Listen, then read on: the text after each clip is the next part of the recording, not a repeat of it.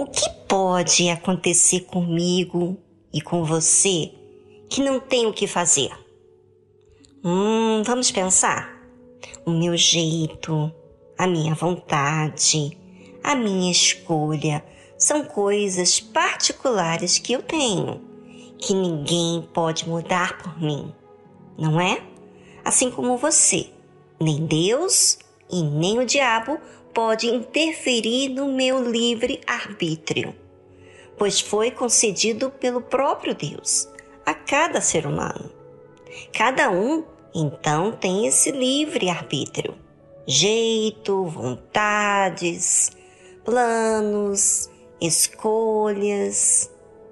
É ou não é? Quando uma pessoa conhece Jesus, a verdade que ele ensina, ela toma conhecimento do que é justo e do que é injusto. A decisão é de cada um. E por aqui passa a existir a diferença entre uns e outros. A vontade humana quer um meio fácil, que concede tudo aquilo que deseja, mas nem sempre o que queremos é bom, é justo, é certo. Por isso que o Senhor Jesus veio a este mundo. Ele veio para mostrar a verdade através da sua conduta, do seu modo de viver. Veio para servir a Deus Pai. Veio para honrar ao Pai. Veio também para salvar todo aquele que o aceita. Entretanto, há aqueles que aceitam Jesus na hora da dor. Todos nós começamos a buscar a Deus no momento da dor, da necessidade, mas não querem compromissos.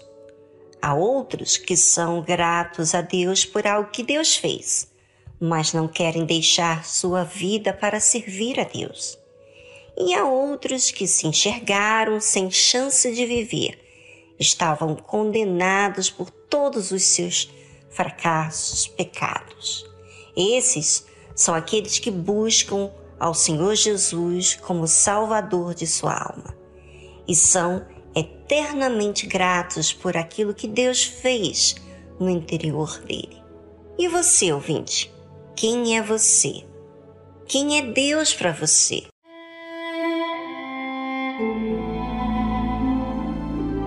Quem eu fui e o que Deus fez na minha vida vai determinar, na verdade, que importância tem Deus na minha vida. Se o que Deus fez algo que apenas beneficiou do lado de fora, então não vou entender muito bem a importância de Deus na minha vida. Porque o dia em que não acontecer algo do lado de fora, vou desanimar. Ou seja, meu amor para com Deus não será tão real como eu penso que eu tenho. Mas se o que Deus fez na minha vida é em relação à minha alma, então entenderei a importância de Deus na minha vida. Nada neste mundo vai substituir Deus, porque o real sentido da vida, da minha existência, entendi quando vi a minha alma perdida e Deus a salvou. O que eu dou importância na minha vida, do que Deus fez, fala da qualidade de relacionamento que eu tenho com Deus. Espero que você entenda o que eu estou querendo falar. Jesus falou a verdade, a verdade que condiz com a justiça. Nem sempre o que é verdade é o que você quer porque tem coisas que a verdade requer que demanda muitas renúncias. Tem muita gente que tem informação de Deus, sabe do que está escrito, mas não conhecem a Deus. E por não conhecerem a Deus, são resistentes. E são resistentes porque não aceitam a verdade. Então, a verdade fica apenas como para ensinar a outros e não para eles mesmos praticarem.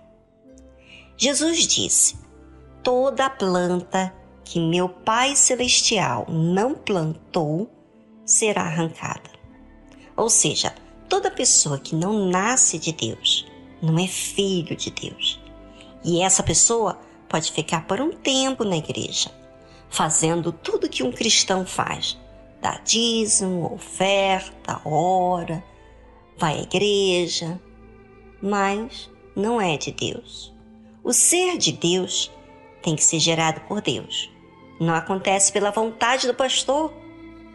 Depende muito da própria pessoa, de querer tratar a sua alma com Deus. Não adianta eu, Viviane, querer que você nasça de Deus se você não quer, não ver necessidade. Por isso que a planta que Deus não plantar será arrancada.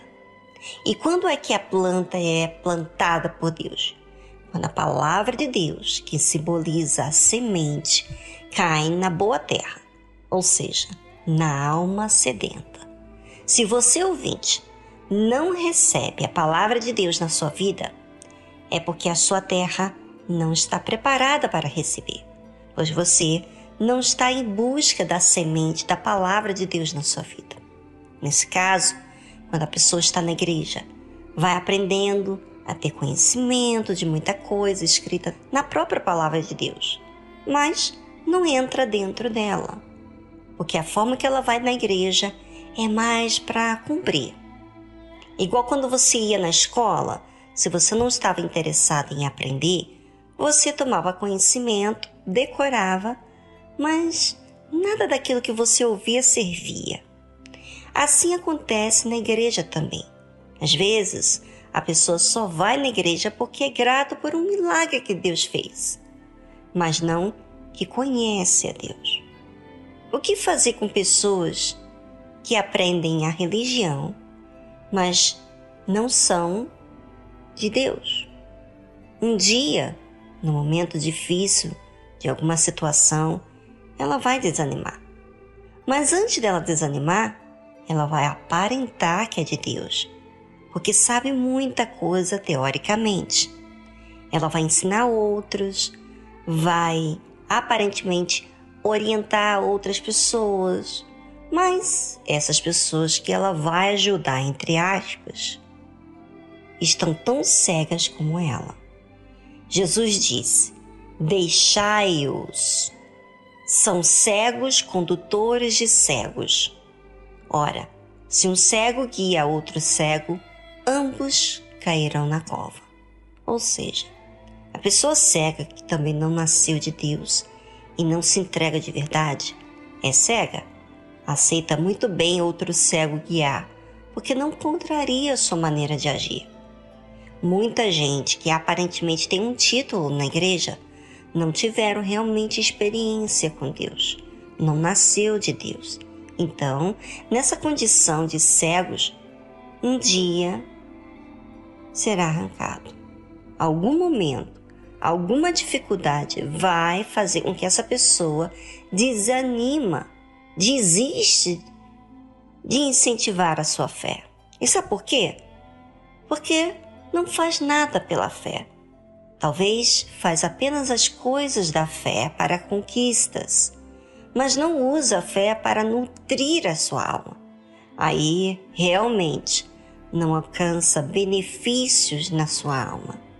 Se você não usa a fé para a sua alma, cuidar dela, você certamente vai desanimar cedo ou tarde.